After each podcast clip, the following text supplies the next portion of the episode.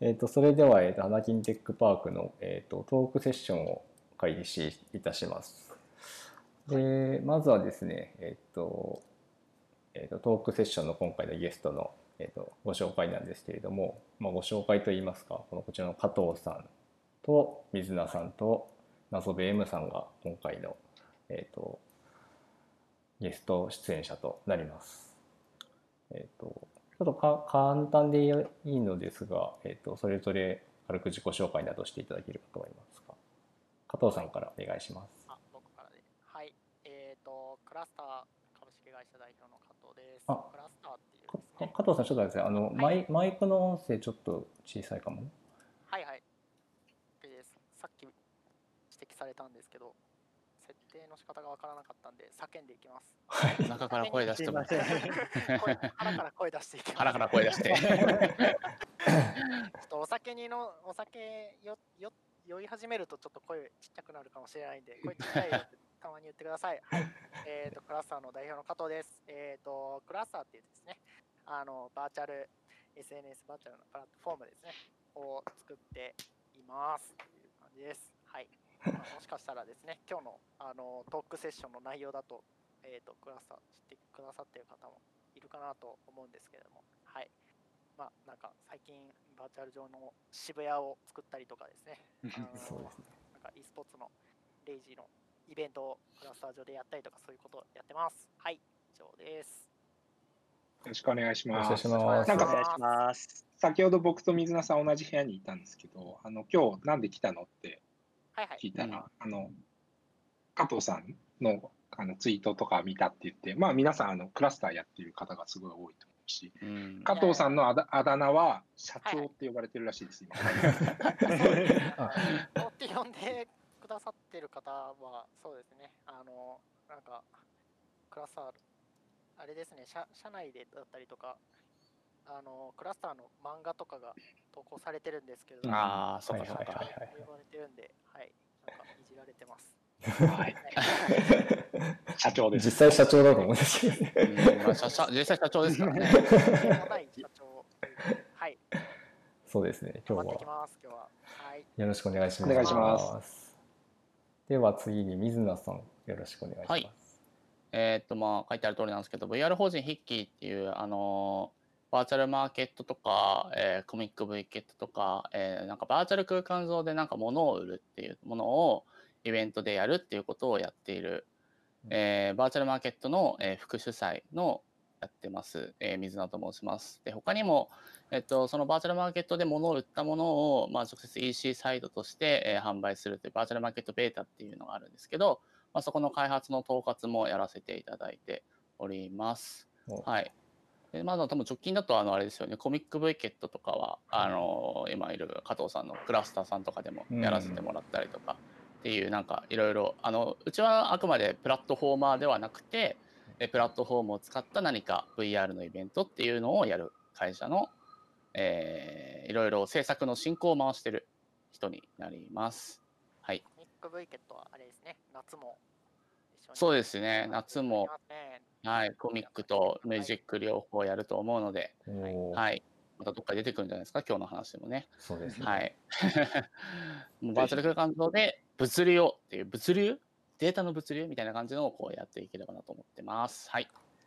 今日一番バーチャル感がある、あの、まあそうですね。見た目が、見た目というか、はい。顔出し、ねもうリアル、リアル顔出し基本、リアルイベント以外 NG なので。おーあてかもう無無理です。もう髪の毛長くなりすぎて無理です。もうコロナで。一切来て今年入って一回も来てないです。今年入って、それはそうです。水菜ちゃんと同じ、この髪型と同じぐらい長くなりそうです。はい、冗談でした。はい、はいよろしくお願いします。はい、一応だと思ってください。はい。よろしくおお願いしまます。す。ははいい。では、次はナゾベームさん、よろしくお願いします。はい。皆さん、こんばんは。ナゾベームです。僕は普段、ハッピースポーツというあのノートで e スポーツのことを書いてる、記事を書いてるメディアをやってるんですけど、うんまあ、今回のテーマで言うと、割と門外観というかうん、専門では全くないんですけど、最近はちょっと、あの、フォートナイトがすごくメタバースとかバーチャルプラットフォームみたいな文脈で注目されることがあって、今日も21時からフォートナイトの中でインセプションっていう映画が上映されるんで、まあ、あ終わったら皆さんえ参加してみると面白いかもしれないですね。フォートナイトの中で映画が見れるんで、えそれー。それはすごい、別に新しい試みではないんですけど、面白いかと思うんで、はい。で、僕は今日、今日は、なんかそういう、あ仕事があのマーケティングやってるんでそういうバーチャルプラットフォームを作るとかいう方向じゃなくて、それをまあ仕事仕事っていうか、ビジネス的にどう利用するかみたいなところに関心があるので、な例えば広告、フォートナイトの中で自分とこの会社の商品を宣伝するとか、そういうことが可能になっていくのかどうかみたいなうんところに関心がありますので、まあ、そういう話ができたらいいなと思っております。いや、興味深いですね。いやありがとうございます。そう、バーチャルプラットフォーム、本当にその切り口がいろいろあるっていう状況に今来てるっていうところが、なんか面白いなと思っていて、そういう意味で、このあのゲストのお三方は、それぞれ結構違う視点で、バーチャルプラットフォームを見ているなと思っておりまして、まあ、ちょっと今日はその辺で、まあ、どう違う、どういう見方が違うのかみたいな話とかがいろいろ見えてきたら面白いなというふうに思っております。はい。はい。はい。あとはまあ軽くあよろしくお願いします。であとは軽く私と泉の、えっとはモデレーターとして入っております。えっ、とそうですね。まあ、私の方は、えっ、と面白法人科学 VR 部、まあ、VR 部と書いてましたけど、まあ、最近はあの AR ものあのコンテンツを作ったりとかあの AR、VR 合わせ技のやつを作ったりとか、まあ、いろいろやっておるんですけれども、まあ、そんなにこの私あ、まあ、私自身はエンジニアなんですけれどもあのバーチャルコミュニティにそんなにまあ明るいわけではないんですね。あのバーチャルコンテンツを作ってはいるけれども。そういう意味であの今回はとてもあの新鮮にいろんなお話が聞けるかなと思っております。よろしくお願いします。うんうん。じゃあ泉一応軽く自己紹介。はい。僕も、えっと、カヤックで、まあ、原さんと、大体の案件を原さんとやってるんじゃないかといううんうん。感じがするんだけど、その VR とか、まあ、XR 周りのこととかの、まあ、制作ディレクターとか、あとはプロデューサーのところ、まあ、いつもあれですよね、だから原さんのお手伝いをさせていただいているいやいやいやいやあサポート役なんですけど、まあ、そういう感じで、あのいろいろあの古くから、2013年ぐらいからずっと VR とかいろいろやらせてもらってるので、まあ、今日はいろんな話が聞けるんじゃないかなと楽しみにしております。はいはい。はい。で、えっ、と、ちょっとその軽く、えっ、と、この使い方説明的なところですけど、その質問とかご感想がございましたら、えっ、と、この Zoom のチャットのところに書き込んでください。あの、PC でアクセスされている方は、下の、えっ、と、バーのところにあるアイコンのチャットをクリックすると、そこからチャットが書き込みます。で、えっ、と、スマホの方は、右下の詳細からチャットっていうところを押すといけるとのことです。そして、えっと、あとビューの切り替えで、えっと、このあのギャラリービューって書いてあるところを押すとあの画面の見え方を変えることができるので適宜皆さん見やすいように、えっと、ご自分で調査いただければなと思います。はい。私から一点よろしいでしょうか。あお願いしまえっとす。チャットでですね、うんチャットでメッセージを送るときは、あの宛先っていうのを選ぶことができるんですが、こちらの、まあ、最初のデフォルトの状態がすべてのパネリストだけになってる場合があるんですよ。これをすべてのパネリストおよび出席者に変えてもらえると、全員にちゃんと届く届きますので、そちらの方に設定してください。はい。では、えーそんな感じです。はい。はい皆さん、ズームの方には入られましたかね？えっ、と、まだもしかして入入られてない方がいたら、あの全体のアナウンスというところのテキストチャットに、あのこの URL を書いてありますので、そちらで画面を見ていただくということになります。では、えっ、と、早速トークセッションに入っていきたいと思います。で、えっ、と、一つ目、まあ、今回ちょっと3つほどトークテーマを用意しておりまして、ではまず一つ目です。えーゲームがですね、えーと、ソーシャルプラットフォーム的な使われ方をする事例がまあ増えていると。先ほど、謎の M さんがちょっといらおっしゃっていたフォートナイトのこととか、あと集まれ動物の森で、なんか動物の森の中で結婚式をするみたいなこととかがこうされたりしてるんですけれども、まあ、もはやもうそれはゲームというよりはソーシャルプラットフォーム的な使われ方だし、まあ、パブリッシャー側もあえてそういうのを進めようとしてるのかなっていう雰囲気すらあると思うんですけれどもこれってゆくゆくは Twitter とか Facebook に変わる存在になっていくのではと予感させるものもあるかなと思ってまして、まあ、この辺どう思いますかというのをちょっと皆さんと議論できればなと思っています。で、えっ、ー、と、多分ですね、これに関してまあ一番詳しいと思われる謎部 M さんにちょっとどういうふうに思ってるかっていうのを話していただきたいなと思ったんですけど、いかがでしょうか？はい、でも端的に答えるとしたら、うん、その取って変わることはなくて、うんうんうん、併用されていくっていうのが一番無難で面白くない答えだと思うんですけど というのもやっぱりそのツイッターとゲームで言うと、うん、機能というか役割というかプラットフォームとしての性質が全然違うと思うんですよね。うん、だからフォートナイトだと例えば遊ぶプラットフォームですしあとクリエイティブのモードだと、まあ、作るプラットフォームだと思うんですけどツイッターだとなんか情報収集したりこう対外的に発信したりみたいなそういうプラットフォームなので、まあ、そういう機能機能単位で見ていくと何何が何にとって変わっていくか併用されていくかっていうのはちょっと見えてくるんじゃないかなと思いますね。あなので、はい。あ、なんか加藤さんあります？あ、いや、えっ、ー、と、あれですね、僕もなんか近しいことをやってるんで、あの、思っているのが、あの、まあ、そうですね、謎ウェムさんがおっしゃる通り、取って変わるという感じではないとは思うんですけど、結構僕、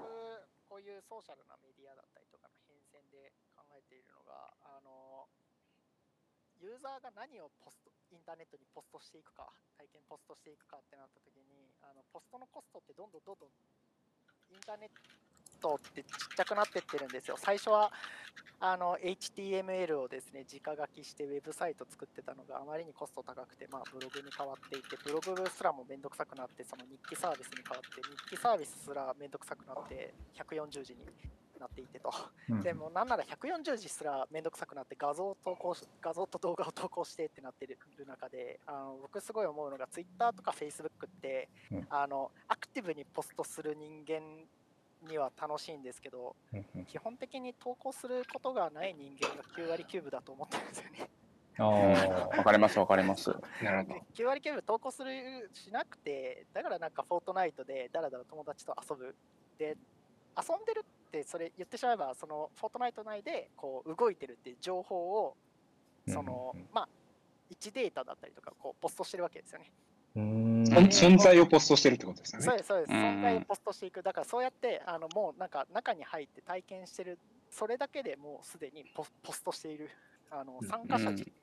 が、あのコンテンツの中にもう紛れ込むことができる。音楽コンサートだったりとかも、あのただコンテンツとして存在するんじゃなくて、なんか中にあの参加者として一体化できるじゃないですか、コンテンツと。っていう感じで、なんかどんどんどんどんその情報をアップデートあのポストしていくっていうのがあのより あの意識が低い人 意識が低い人って言ったらあれだけど意識 意識低くてもできるっていうあの簡単になっていくっていう流れはあるんだろうなって思っていてあの Twitter とか Facebook にあのたくさん投稿する人よりもっとさらに Twitter とかに投稿することないわみたいな人があのなんならフォートナイトとかまあ、あの、あつ森とかもそうですし、まあ、クラスさんもそういう場所場になりたいなって思って最初からあのやってるんですけどね、はいはいはい、あの中であの遊ぶ時間、長い時間を過ごすっていうふうにはなっていくのかなっていうふうには思ってます。うんですね、面白いですね。そのどんどんポストのコストが下がっていくっていうその進化論にすると、フォートナイトとかゲームっていうのは必然だと。で、ちょっとこれもう一度謎部さんに聞きたいんですけど、その、なんていうか、ある意味、先ほどのその目的別、まあ、情報収集目的なのか、遊ぶ目的なのか、とか、まあ、作る人目的なのかっていう、これはそのプラットフォームを消費するという活動じゃないですか。で、その消費するという目線に立つと、それは確かにこう、住み分けがされて、まあ、作って変わるというよりは併用されるっていうのは理解できるんですけど、その、まあ、でも消費者の参加者が増えれば、まあ、そこに対して、まあ、先ほどビジネスとかに興味があるっていうお話でしたけど、まあ、企業とか何かしらそこからうまくある意味こうお金を取りたいっていう人たちが入ってくると思うんですけどそういう人とその今後のゲームがそういうメタバース化する時の何かお話とかどうですか？そうですね。企業に、もし企業がこう、そういうバーチャルな空間に参入するとすると、ものすごく大人数にそのコミュニケーションできるか、もしくはもっとクローズドな、まあ、数人単位のワークショップとかができるか、どっちかだと思うんですけど、まあ、なので、なんと言えばいいんでしょうね。何でしたっけ？そのあなんかいろんなことがあると思うんですけど、倫倫理観とか、まあ、そのあそうですね。はいプ。ラットフォーム側で用意すべきものとか、まあ、はい。ユーザーの心得とか。はい。まあ特にそのゲームって著作物として今扱われてるんで、まあ、例えばツイッターでなんかコカ・コーラとかユニクロとかが宣ゾウさんに宣伝しても誰も何も言わないと思うんですけど、例えばフォートナイトとかつもりの中で企業がこう積極的に宣伝活動をし始めたときに、その著作著作権を持ってる人を受け止めるかっていうところですよね。ここでまあ、ライセンスを発行するのか、もしくは広告、広告費を取るのかみたいなこともあると思うんですけど、もちろんなんかユーザーからすれば、別にそのユーザーの活動ってな何を発信しようが何を作ろうが今許されていて自由だと思うんですけど、それが一点その法人というか企業になった途端に、こう、制限といいますか、広告広告的な制限は今ネットにも多々あると思うんですけど、それをな、それをどれぐらいまで許容するか、もしくは許容しないかみたいな話はあるかと思います。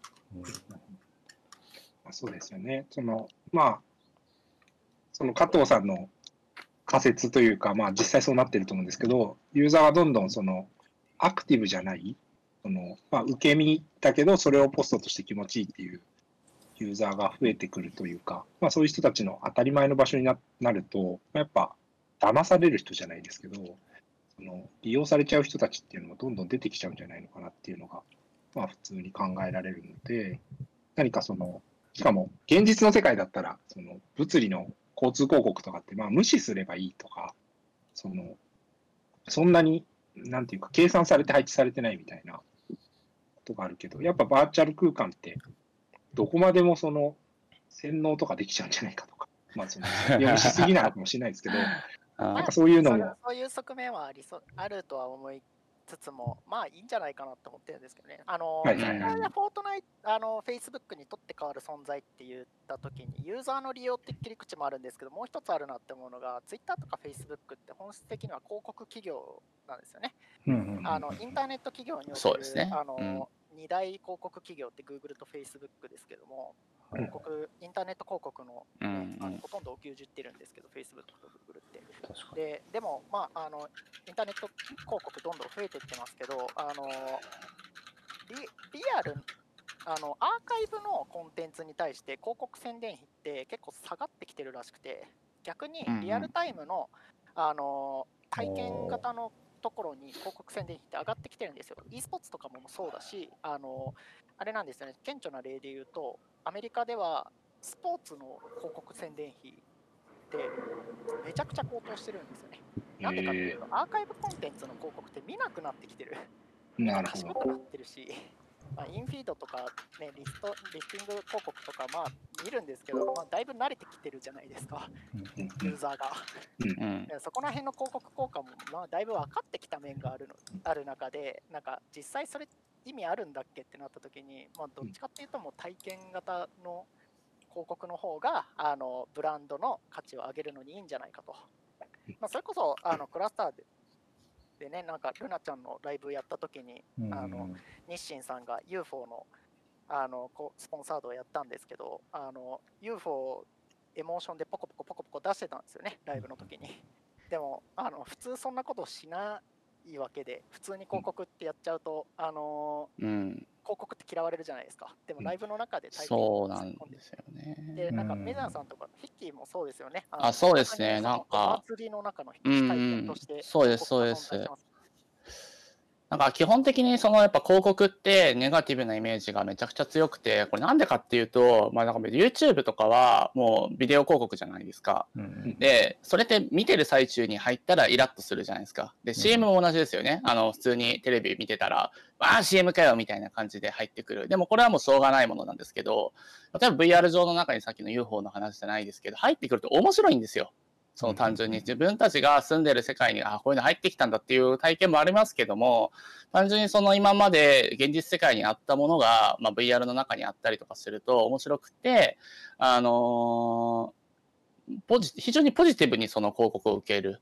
傾向があるのかなっていうのはすごい思いますね。うんうん。なるほどあだってすごいすすごいあれですよ。だってあつ森がカップラーメンとコラボしてカップラーメンあつ森の中に出せたらめっちゃ面白いじゃないですか。うん普通に。うん。そうそうそうそそと同じとと思ってますね。はいうん。だからなんかまあそういう広告出し先として、あの Facebook やあの Twitter や Google のリスティングに代わって、まあ、それこうん。そゲーム内に広告出していく。で、すゲーム内のイベントとして、イベントのネイ,、まあ、ネイティブ広告って言い方になるのかもしれないですけど、あーそれネイティブ広告いいっすね。そうですね。ただ、た、だ、あれですね。あ、るんだろうな僕僕の感覚だとネイティブ広告ってどっちかっていうとその、えー、と今の世代の広告のことを言っていてもともとはその広告っていうのは邪魔者なんだけどみんな見るものがそんなないしそのはいはい。与えれあばあなるほどね。うんうんうん入る、でそれがなくなってネイティブ広告って要するに、まあ、平たく言うと広告のコンテンツ化なんですよみんなが取りに来てくれるように広告を混ぜようよって言って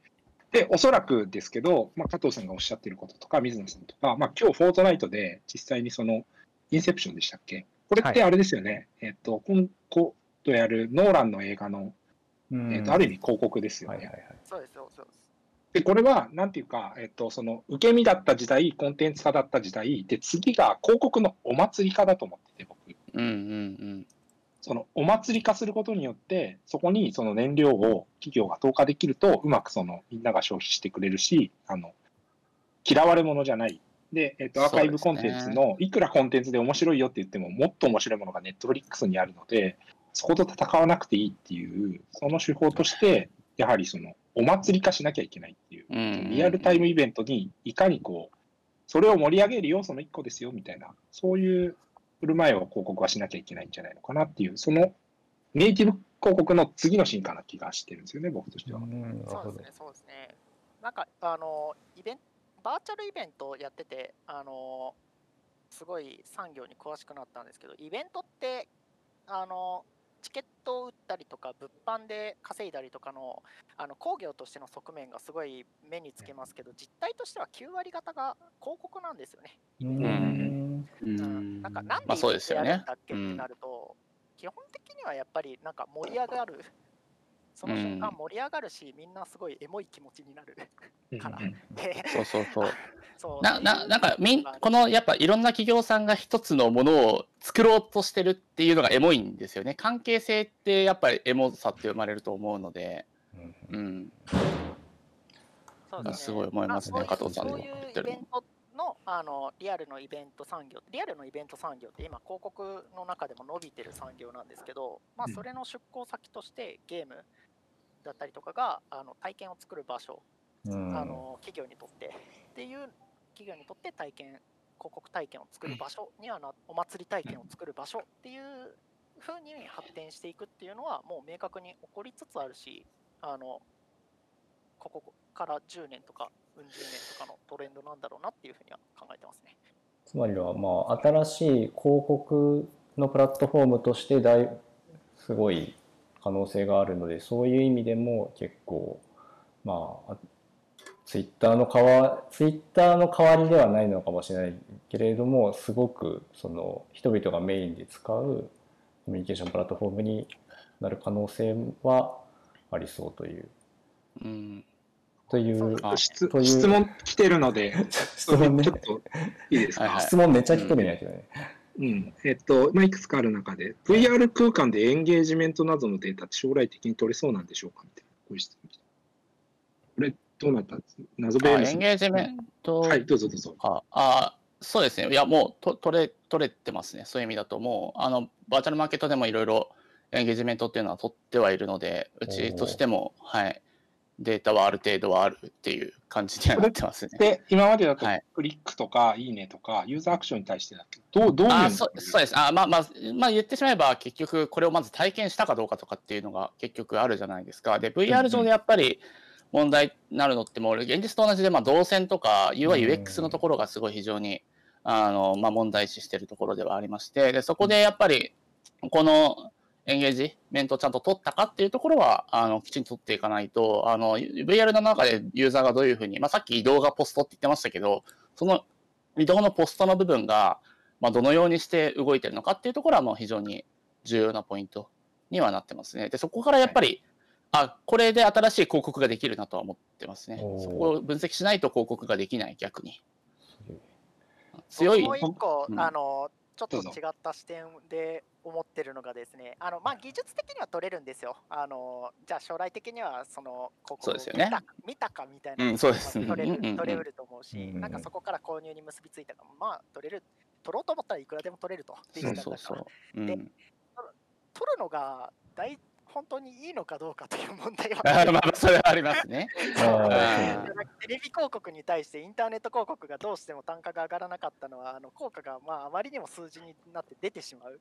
うん。あーはいはいはいそうであのね。結局効果が分からなくてエモさだったりとかその熱量みたいなまあ言ってしまえばデジタライズされてない価値にあの対して広告主だったりとかがお金を払うしなんだったらそれが大事だったりするっていうのがあるのでそこうをん、本当に数値化するのが正しいのかみたいなのはちょっといやー、わかります、わかります。それすっげえわかります。逆に、あの、マーケッターの仕事を普段やられてる謎ベームさんのご意見というか、どうなんですかね、その辺。まあ、現状はそのテレビ業界側も広告主側もテレビの効果がわからないってことにすごい焦ってるというか怒ってるというか状況があって、もうほとんどテレビの広告効果っていうのを取らないといけないっていう状況にはなってきてるんですね。なので、その、今、申請化されてた見えなかった価値というか、お祭り的な価値っていうのは、あ今そこまでなんか信じられてないというか、そこになんかお金出せないよねみたいな企業の方がちょっと多くはなってきてはいますよね。まあ、ただ、うん本当にテレビの効果は凄まじいので、うん現状その、まあ、何千万円とか何億円とか出す価値はあるっていうのは、広告主側は理解してお金は出してますね。その、お祭りっていうよりは本当に効果があるから出してるってところがあるので、なうん本当にデータとして出すっていうのは、あの、チスあの、広告何秒間注視したとかは、センサー置いて測ったりとか、もし始めてるんで、バーチャルの空間だと余計に広告主は、いや、できるでしょって言ってくる圧が強いと思います。プレッシャーはありますよね。確かにあとなんか広告自体のやっぱブランディング化みたいなのもあると思っててやっぱテレビとか新聞とかってもうそんなに効果すごいあるわけじゃないけどテレビに CM を出したっていうのと新聞に出したっていうのがもうそもそもブランドじゃないですかで今って多分新しいものってやっぱその辺が弱いから、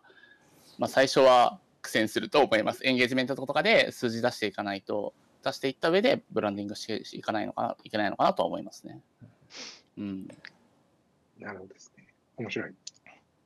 すみませんね。えっ、と、ちょっと話をぶった切ってしまう感じであれなんですけど、だいぶこう、止まんないこ のテーマでみんな変わらないちょっと残り20分になってきちゃったんで、えーやばいですね。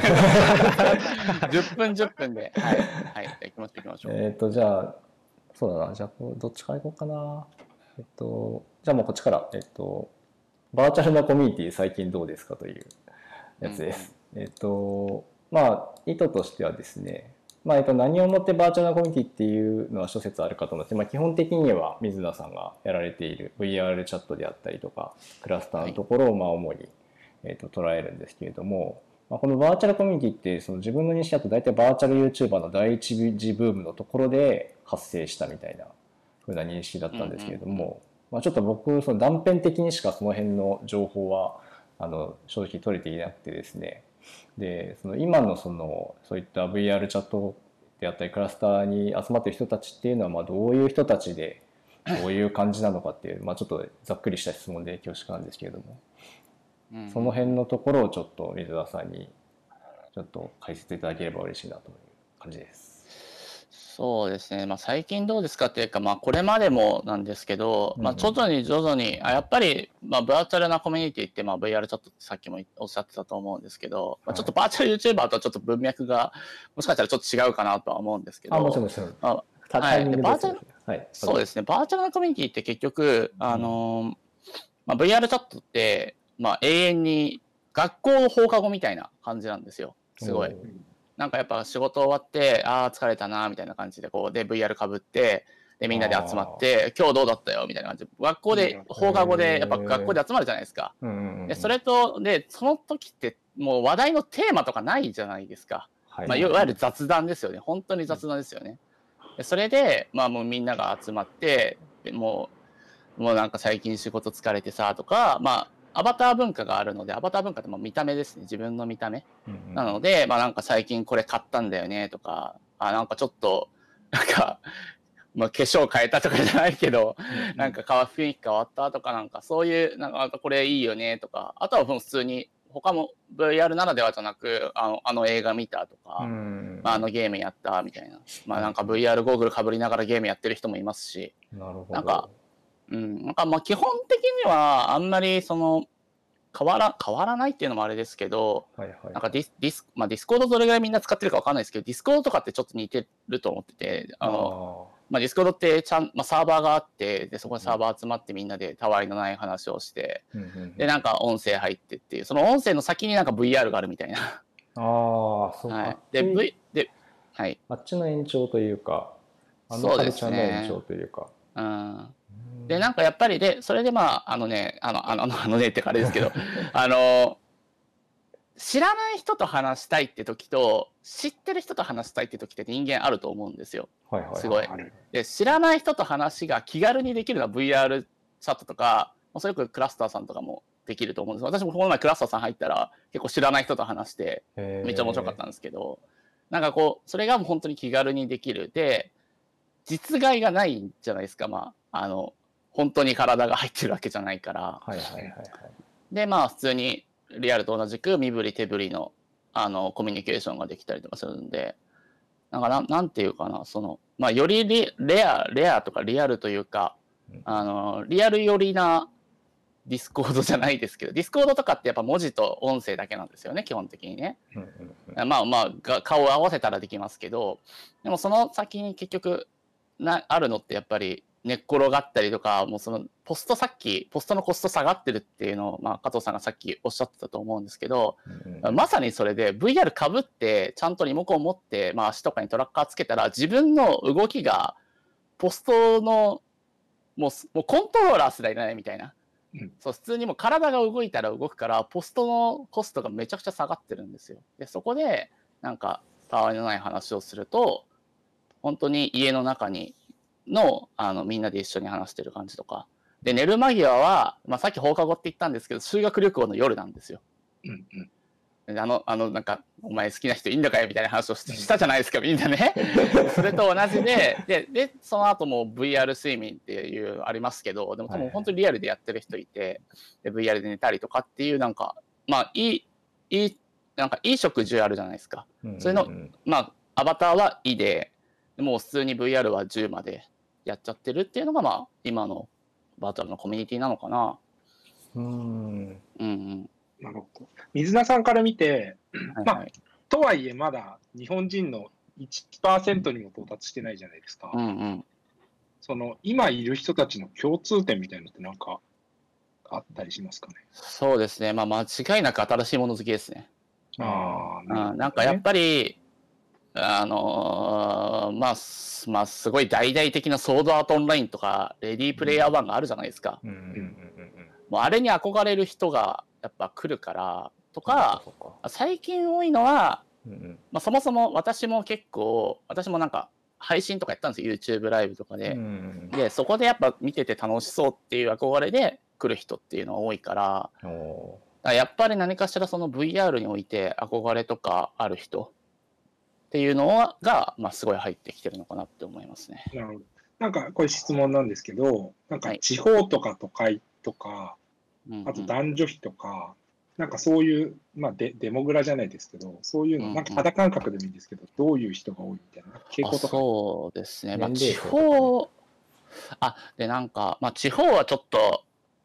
そうですね。なんか、地方かどうか基わから本ないんじゃない？そうですね。基本わからなくって、まあ、それ言ったら、うん。あの、グローバルなんで、あの、別に、もう。何人だろうがいるんですよ、すごい。で、まあ、あるんですけど、男女比はでも、やっぱり、もちろん男性の方が多いんですけど、なんか徐々に徐々に女性は増えてきてるかなとは思いますね。うん。女子のと話で言うと、うちは、あのウェブの方では女性が取れる、女性というか男女が取れるんですけど、あのはいはいあれなんですよ、あのまあ、これはクラスターの傾向でもあるのかもしれないですけど、クラスターはどっちかっていうと、そのトークよりかは、そのコンテンツを、まあ、魚にしながら集まって、だらだらはいはい喋れるようにしようと、うん。あのイベントだったりとか、うんうんうん。あのユーザーの上げたゲームコンテンツだったりとかを中心にっていう考え方ではあるんですね。で、あの男女比で言うとですね、結構女性がですね、まあ、スマートフォン版対応したっていうのと、あと、まあ、あいろのもあって、結構上がってきて、いやもう具体的な数字で言うと、去年までは実は男性が8割5分から9割近かったんですね。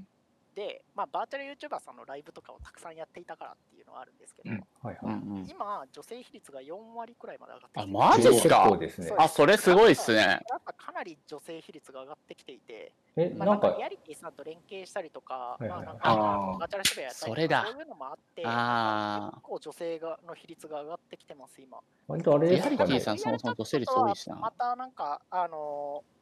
コミュニティの色はだいぶ違うものになってるかなっていう気はしますね。なんかだいぶクラスターはどどっぷりというよりかはコンテンツをベースにしながらっていう僕の思想でもあって、うんうんうんそうです。まあ、ねあのだし、まあ、VR チャットの運営とディスカッションしたことわけじゃないかわかんないけど、まあ、やっぱりその、あの今の、まあ、僕らもそうだったんですけど、去年くらいまでのあのバーチャルなコミュニティって、まあ、水谷さんの言う通り、あれなんですよね、放課後って言って言ってたけどああのそんな感じだった。だから、あのー分かりやすい例で言うと、インターネット黎明期のあなんかパソコン通信時代とか、あうん。のテキステキストサイト時代、そうそう、ありますなんかそのよね。例えはよチャットルームとか掲示板とかですよね。わかりますわかりますと。かあれくらいのうん時代うんそうそうあそうあ新しいもの好 IRC きとかで、ねクリエイターでみたいな、まあ、男性の比率はやっぱ高いみたいな、なんかあ,、うんあれ、あの雰囲気はまだあって、でそこからどうやって脱脱していくか、そこから。そうですよね。で、まあ、そうしない、まあ、そうあるべきだし、まあ、出していくことになるだろうなとは思ってあまあ、それは私も思いますね。ね出していく。うん。うん、その状態からコミュニティ、まあ、今はあのやっぱり黎明期っていうような、うんかまあ、黎明期からどうやってだそこからあの出していくかみたいな状況なのかなっていうふうには思ってます。はい、なんか若干センシティブなあれですけど女性の方であのアバターをこう作って挑戦してはみたけどあの体の特徴がすごい気になってどうしても嫌だったみたいな感じで拒否感をありますね。そうそうみたいなのとかあって。そうなんですよ、クラスターに上げたときにね、あのバストの部分がそう揺れ動そうそう。そうくのがって言って、あのまあ、ピクシブさんの方で対応していただいて、あそうなんですね。そんなとこまで行く。あそうですよね。あれ、あれ対応早かったな、本当に。対応うん。すごい早かったんですけど、すごい早かった。いやだからね。なことって起こってきてますね。そうそうそう。だから結局まあそその勢いで突き進んできた感じが感じがあるというかあの要は今まで使ってこなかった女性た女性の方とかでも使えるようなアバター、えー、とアバターの仕組みというかアバタアバターのデザインかわからないですけれどもその辺のところも結構実は重要なポイントなんじゃないかなと思っていてそのこれバーチャルコミュニティがちょっとうんもっと広がっていくためのところって。あ、でもなんか、そその女性っていうと、うん。なんかちょっとこれはうちの社員的なあれもあるんですけど、なんか、ななんて言うんですか、男は分かりやすいんですよ。その、まあ別にこの、なんか憧れの姿じゃないですけど、うん。まあ、自分の好きな姿に結構なるんですけど、なんか女性って、その、まあ、女性これまあ偏見もあるかもしれないのと多分周りの人のあれも意見もありましたけどなんか自分が理想の姿になるとなんか恐縮しちゃうというかなんか理想に理想すぎると逆にダメみたいな人とかも結構いてだからなんか結構、あまあ、女性が男性になるパターンもありますしそれが嫌だからはいはいはい。うんいっそ性別変えちゃうわみたいな感じの人もいれば、まあ、そう結構、単純ね、にあのそもそもヒヒューマンのひ人間じゃないパターンもいるのでアバターが。考え方の尺度が全然違う可能性があるんですよね。そうですね。バーチャル上での場合は全く自分のそのなんだろう性性的なものは基本的には出さない、ままあ、今の加藤さんのあの鳥のアバターとかもそうなんですけどうん。あのうんこういうはこうこういう方向だったら安心みたいなだ多分ねあのまあ多分いろいろあるんですよ。あ あでもそうですね。コメそうコメントに書いてありますけど男性イケメンアバターにならないんですよはいはいはいはい、基本的にあんまりああんまり見たことなくて、そうですね。あのうん。あそうマジでそうなんですよ。不思議不思議なんですよね。なんか見てるんだったら可愛い子見たいわっていうのが、まあ、昔からそうだったんで私は。なんかネトゲとかもやるときは女キャラ使うわみたいな感じだったんで。うん。なんかそうそうあの女性アバターがしっくりくる人もいればあのちょっと男性でも多分女性アバターを使うのに抵抗がある、えっと層の人も、まあ、いるんですよやっぱり。なんで、うん、あもちろんいると思いまそうそう。すね結構、はい。まあ、男女ってパッキリ分けるわけでもないけどわけでもなく、まあ、いろんなこうアバターの方向性のあのえっ、となんでしょう合ってる合ってないっていうのは実はバリエーションがめっちゃあるんですけど、えっと今まではやっぱりそういう美少女アバターを好む人たちの推進力で今までガーってきてきたようなところがあるのかなと思っていそうて。その推進力はありつつ、まあ、いかにどうやってす裾野を広げていくんだろうっていうところはあるかなと思うんですけどただそのそれとは全く違う方向でその最初の話に戻るかですけど動物の森とかであればあの自分のキャラクターは女性むしろ女性の方があの進んで使っていたりとかいうこともあったりするじゃないですか。なんでなんかその辺になんかヒントがあるのかもしれないとかは。いや動物の森すげえのがうんいやすげえってかまあ任天堂すげえなって思うんですけどあれ本当になんかあの人の姿ってちょうどいいんですよ。すごく。なんかなんていうかなイケメンすぎず美少女すぎないってはいうなんかでもブサイクすぎずみたいな感じの程よい感じの真ん中を攻めてるんですね。で結局 VR チャットとかの、まあ、クリエイターさんがそれはもちろん作った時に美少女作りたいんですようんだから可愛すぎる子を作りたがるみたいな、だからちょうどいいところって多分あんま狙い目ないのかなとは思いますね。バチバチにこう尖らせてしまうというかね、そうそうそうそう。もうもう全部性癖詰まっちゃってるみたいな感じで。動物の森はなんかの制作開発費やかなんかで読んだのはで女性のディレクターの方とかがいて、うんやっぱりその辺はすごいイベント一つとってもすごい繊細に作ってるみたいな ことは確か聞いたような気がします、ね。アバターはでもあれですね、やっぱり、あのでかいプラットフォームを作っていくぞみたいな観点になった時に一番、あの難しい部分だなっていうふうには思って。ます難しいですね。1億とかのあのワンカルチャーだとやっぱり1000万から1.1億なんですよね。あの日本ってすごい分かりやすく単一カルチャーの国なんで、うん。あのそうです。日本で、まあ、サービスを当てると、まあ、1000万くらいまでは頑張ったらいける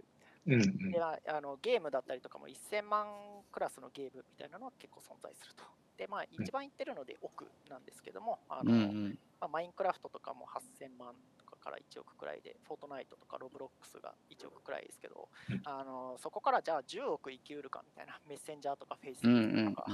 YouTube とか、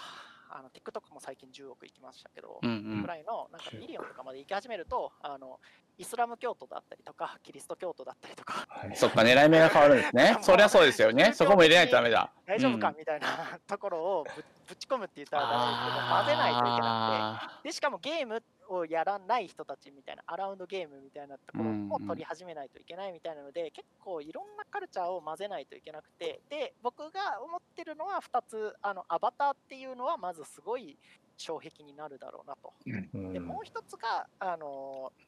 そのコンテンツとあのユーザー間の、えーゾーニング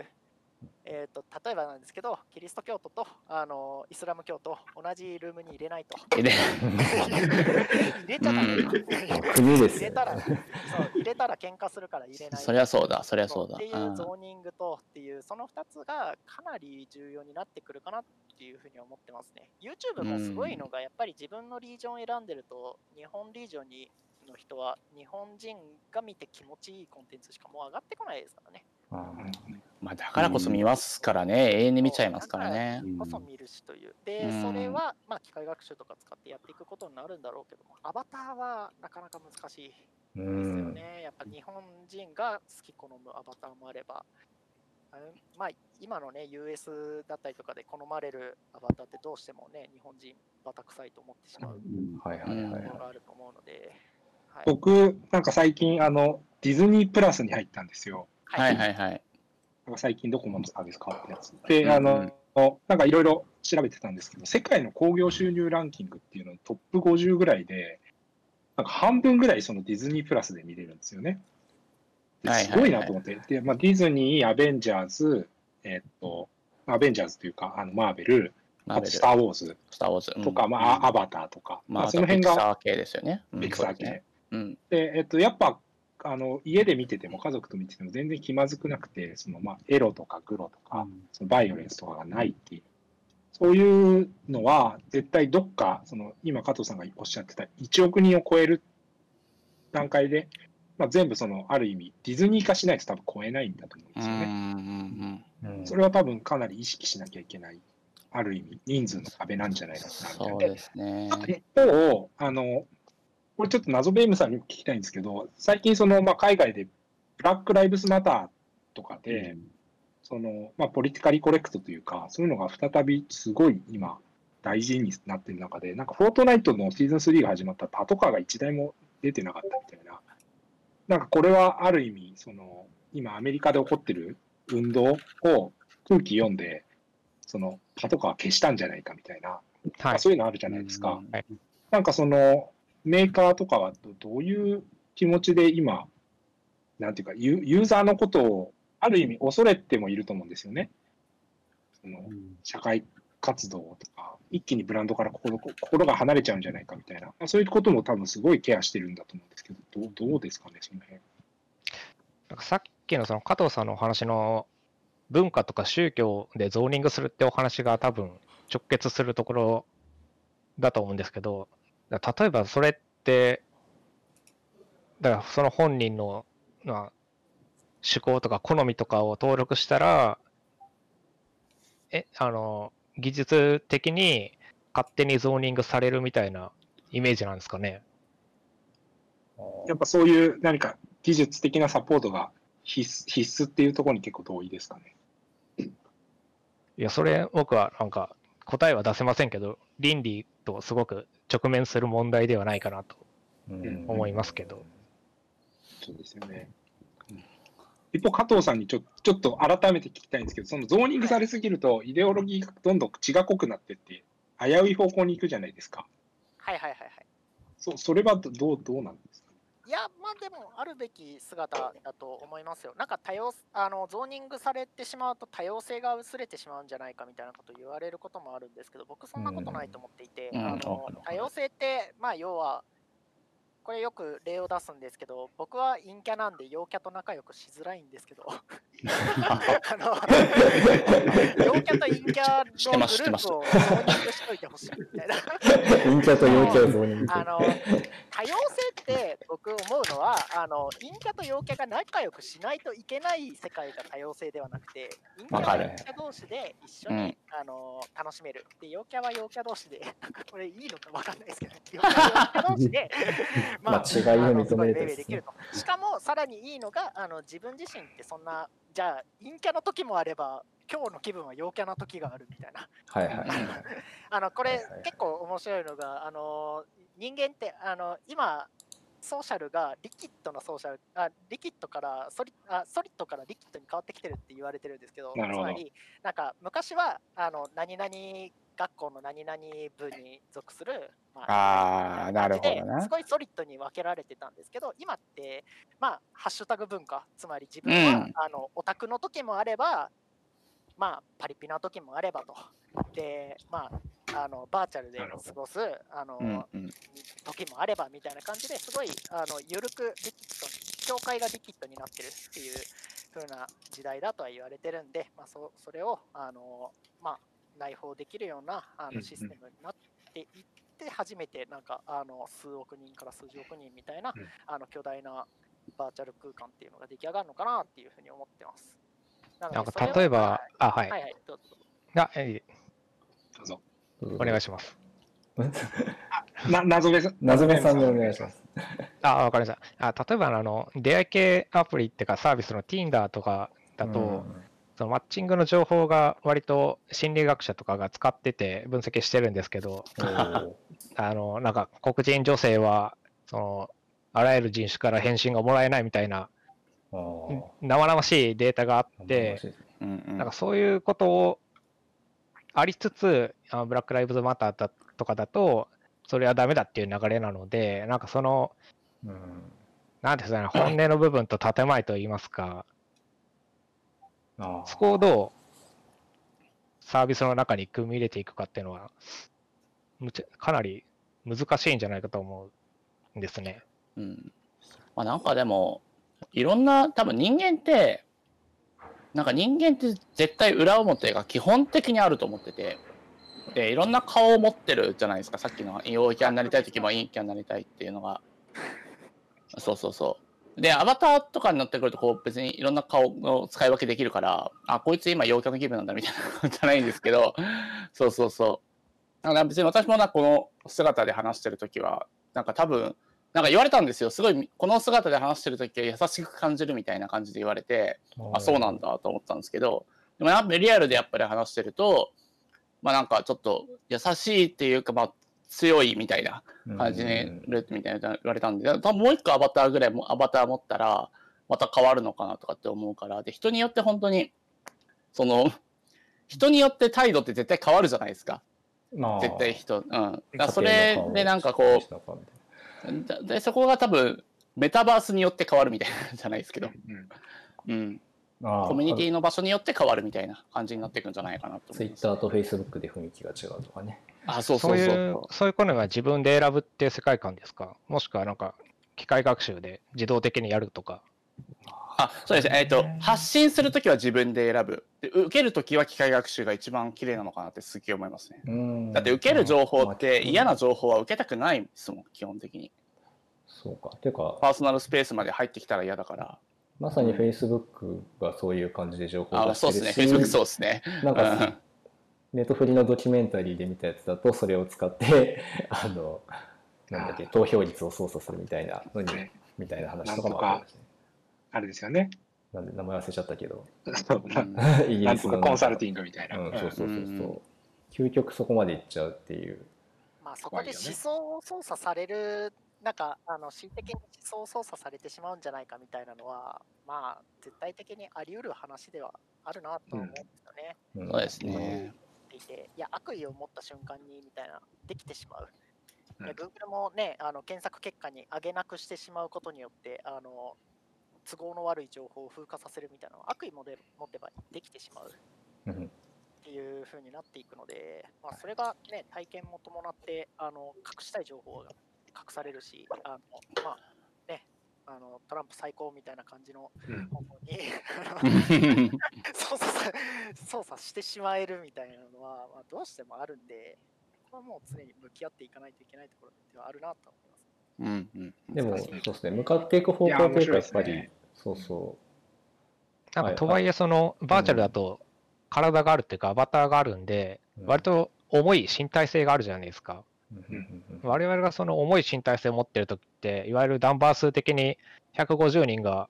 大体付き合える、覚え名前を覚えてられるうん。人数だと言われてますけど、だとしたら、その150人以上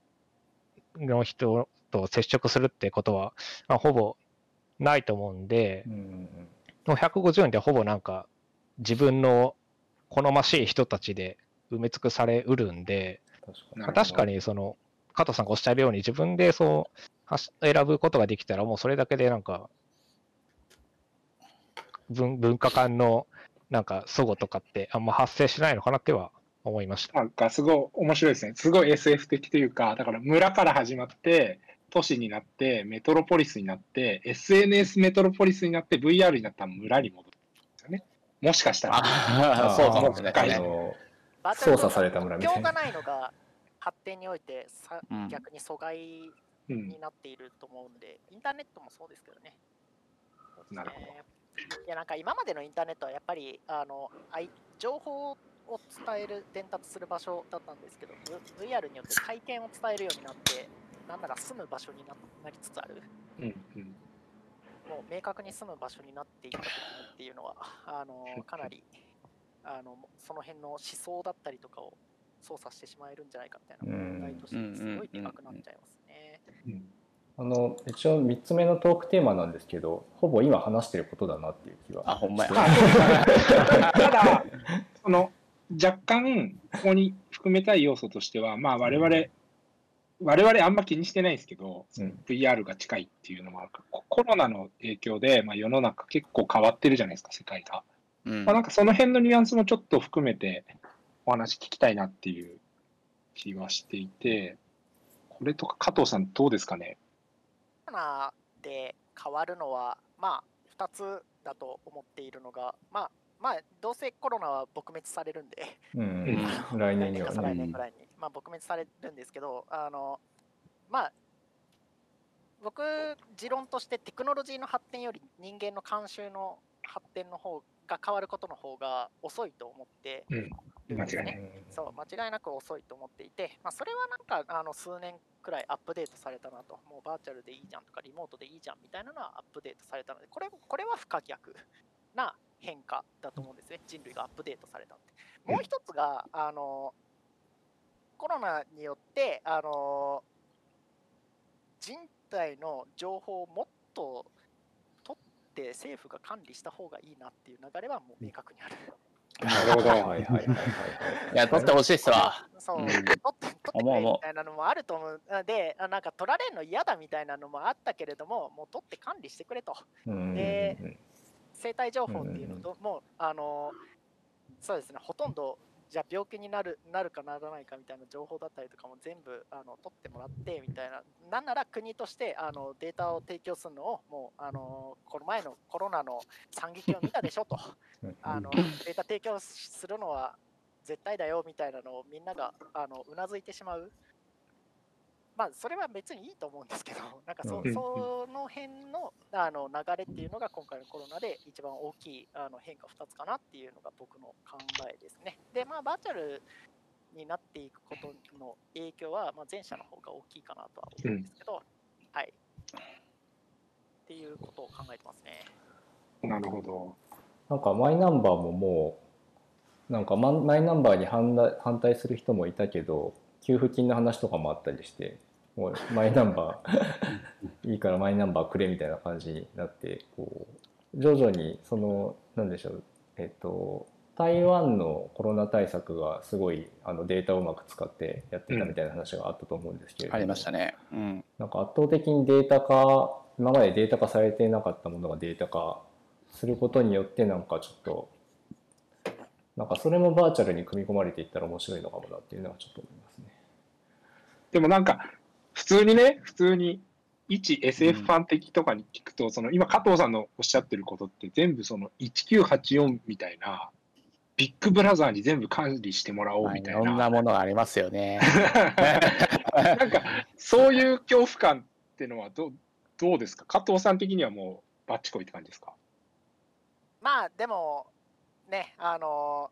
SF 僕も好きなんですけどもそれこそそういう世界を描いたのが伊藤計画さんっていうはいはいはい。あの虐殺機関とハーモニー、はい2つ名作を残して死んでっちゃったんですけども、あのハーモニーってそういうありましたね。ウォッチミーっていうのをですねあのありましたね。飲まされてですね全生体情報をあのうんずっと管理されると。そうであー主人公はそれまあまあそれにそういう世界嫌だとうんあれ見たとき鬱になったな。そういう感じの 世界を描いてるさ SF 作品なんですけど、ありますね。うんまあ。なんか、そうですね、それが、あの、幸福なのか否かみたいなのね、あのなんか、哲学ですよね。本当ですよね。じゃあ、ディストピアと見るか、ユートピアと見るかは、でもね、あの、あこれ、まあ、無理だと思ってて、100%の人間がユートピアだと思うのは、うん。そうですね。判断はいりますよねって、なんかちょっと、大丈夫、それてないって思いますけど、この話。うんそう哲学はいいですね。管理されるやっぱハーモニーでしたか、この話。真っ先に出てきた私もハーモニーが。調和の取れた、あそうそうのユートピアの話なんで。ぜひ見てください、皆さん。そして、鬱になってください。いや、それなんかすごくね分かりそうなのは悪いかとか、もはやあの個人個人が判断しないといけないところだとう。ん。うんでもまあうんそういう世界に向かっていく流れは僕はコロナによってそうだかなりね引力をある種そっちに加速こそっちは肯定化されてる感じありますもんねうん。加速したと思いますね。なんか今、謎部さん、はいおっしゃりたかったこと、はい。いやなんかハーモニーの世界は許せる人が多いと思うんですけど、虐殺期間の世界は多分許せない人っていうか、う受け入れられない人が多いんじゃないかなと思うんですよね。ハーモニーの世界はその身体情報じゃないですか、管理されてるってそうで。すね。うん虐殺期間の方はその精神情報といいますかうん、うんそうですねだから自分のうん思想とかな無意識とかを操作される世界なので、それをなんか管理されたり、まあ今、ニューロマーケティングっていうその脳の働きを全部解明して興奮するような広告出そうぜっていう動きもあるるんですけど、そこをなんか企業に利用したりしたりするっていうのはすごく嫌な人が多いんじゃないかなって思うんですよね。そうですね。虐まあ殺期間はなんかあれですね。あのまあヒトラーがなぜヒトラー足りえたかみたいなことを書いてるあれなんですけどね。なんか思想操作するっていうのが科学的にサイエンス的にできるんじゃないかっていうのが解明された世界の話なんですけど、まあでもままさにそのバーチャル空間っていうのがももし、まあ、クラスターがそうなるかもし可能性はありますけれども一民間だったりとか一国家、まあ、もしかしたらね某国の某共産党とかがですねあの時代 バーチャルを繰り出してしまったと。どうであのはいはい思想操作するとうん。みたいなのねあのが発生しうるっていうのはしうると思うんでそうなんですよね。まあそれを是とするか非とするかみたいなのはあるんですけどもコロナコロナはすぐ加速したなと家族させたと。加速させましたね。はい加あ速させましたよ、本当に。うんじゃあすみませんあの 盛り上がっているところ非常に恐縮なんですがちょっと時は時間オーバーした時間す時間だら ここで面白かった。いやー俺はハーモニーできると思わなかったわ。このいやでもこの短時間でめちゃめちゃ密度の濃い話が できたかなというふうにはとても思いますね。